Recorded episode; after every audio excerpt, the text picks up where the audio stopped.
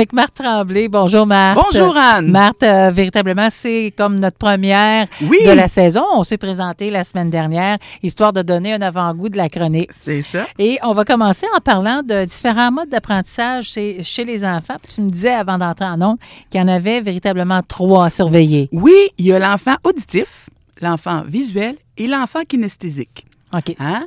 Alors, comme nous, moi, je, dis, je vais commencer comme ça parce que quand on va faire une formation ou quand on écoute quelque chose, quand on a quelque chose à, à apprendre, hein, il y en a qui vont écrire plein de notes. Là. Il y en a qui vont juste écouter, ils veulent pas avoir de papier à lire, ils vont juste écouter.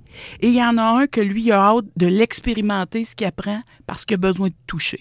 Alors, c'est comme ça pour l'enfant aussi. Ça, j'imagine, Marthe, que c'est important de, de- de savoir ça euh, assez tôt pour, pour Oui. les- autant pour les parents que pour les enfants. C'est ça, ça fait que- parce que les enfants vont avoir, un- comme nous, un peu des trois. Hein? On a besoin, avec no- nos apprentissages, de travailler un petit peu avec ces trois façons d'apprendre-là, sauf qu'il y en a toujours un qui est plus fort. Alors, on peut se dire que s'il y a quelque chose que notre enfant a plus de difficultés à apprendre ou c'est plus difficile à travailler, on, si on regarde notre enfant, si on analyse, on va trouver lui, c'est lequel qui utilise le plus et on va s'en servir.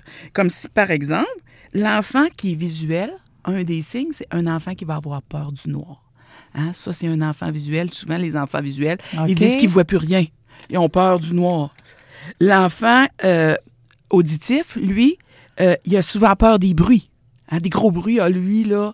Alors, c'est souvent un, un kinesthésique.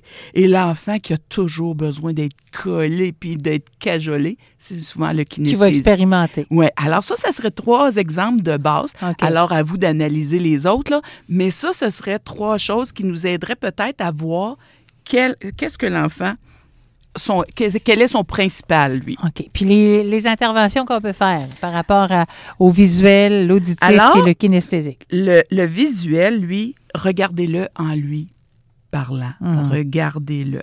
Et dites-vous que lui, le retrait, quand il y a une conséquence, c'est le retrait, il voit qu'il est à part. Il voit qu'il a été retiré. Alors, Donc, c'est important de le Oui, mettre on- à part de des le autres. retirer. On ne fait pas juste lui dire Ah, c'est pas correct, tout ça. Il est visuel. Il a besoin de voir OK, ton, ton comportement est inacceptable.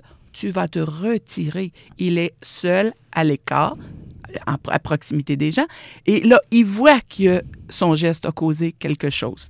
Et pour euh, utiliser des supports visuels avec ça aussi Mhm. les livres, les calendriers, euh, les pictogrammes, les petites images. hein. Il, y a une- il y a quelque chose qu'on répète, qu'on répète, puis qu'on se dit, voyons, hey, on peut faire des petites images. hein. La routine au- à la salle de bain, le lavage Oui. des mains, le brossage de dents, il peut avoir des belles petites images de coller au miroir. Oui.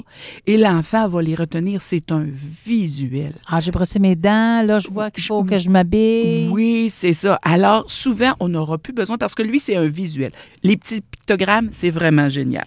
L'auditif, lui, il est très sensible aux réprimandes et aux compliments. Hein, le ton de voix qu'on utilise, hein, les explications très claires, les mots justes. Et pour lui, lui faire retenir la consigne, on lui demande de la répéter. Est-ce qu'on répète ensemble? Qu'est-ce qu'il faut faire? hein? On s'en va à la voiture, on s'assoit dans notre siège d'auto et on répète. Et quand on arrive chez grand-maman, on doit faire ça. On répète avec lui parce que lui, c'est un auditif. Il va les retenir. On va avoir utilisé les pictogrammes pour notre visuel et l'on a... Le kinesthésique, lui, Lui, il faut Il a- qu'il touche. faut qu'il touche. Alors, les explications, ça, ça le satisfait très rarement. Mhm. Alors, il a besoin d'expérimenter. Alors, maman, papa, grand frère, petite sœur peut lui, lui demander de venir l'aider. Hein? Maman, il faut qu'elle coupe les légumes. Viens couper Il les va légumes couper les avec légumes. moi. Hein? On lui demande sa participation. Si, par exemple, tu- il a besoin d'une technique disciplinaire, il a lancé des blocs partout, et on le- on fait pas le- on le retire pas parce que ça fonctionnera sûrement pas. Mhm. On lui invite à venir ranger les blocs avec nous. OK. Viens m'aider parce que ce désordre-là, c'est pas acceptable. Quelqu'un va s'enfarger, va tomber. Alors, on l'invite à nous rejoindre. Puis l'enfant qu'il faut toucher, euh, qui, qui doit toucher aux choses, euh, comment on, on lui fait la discipline, genre. euh, C'est ça, c'est oui, sa participation. OK. Comme les blocs, là. Comme je disais, Oui, tu as oui. fait ça, on, là, on, peut- on l'explique avec les mots, mais on lui dit Je te demande de venir m'aider. Parce que c'est inacceptable. Alors, alors des fois, il y a des tâches qu'il n'aime pas faire. Comme hein. tu dis, lui, le mettre de côté, ça fonctionne pas. Non, parce que dans le fond, lui, euh, alors tu l'approches de toi, OK. tu es avec lui, tu lui dis, garde, il faut ranger. Puis là, ben, il n'a pas le goût, mais il va le faire. Et en ayant touché les blocs dans lesquels il avait fait un désordre, il va se rappeler parce qu'il l'a expérimenté. OK. Et c'est- dans sa perception, c'est comme ça, lui. Parfait. Merci beaucoup pour les informations. Ça me fait plaisir. À la semaine prochaine.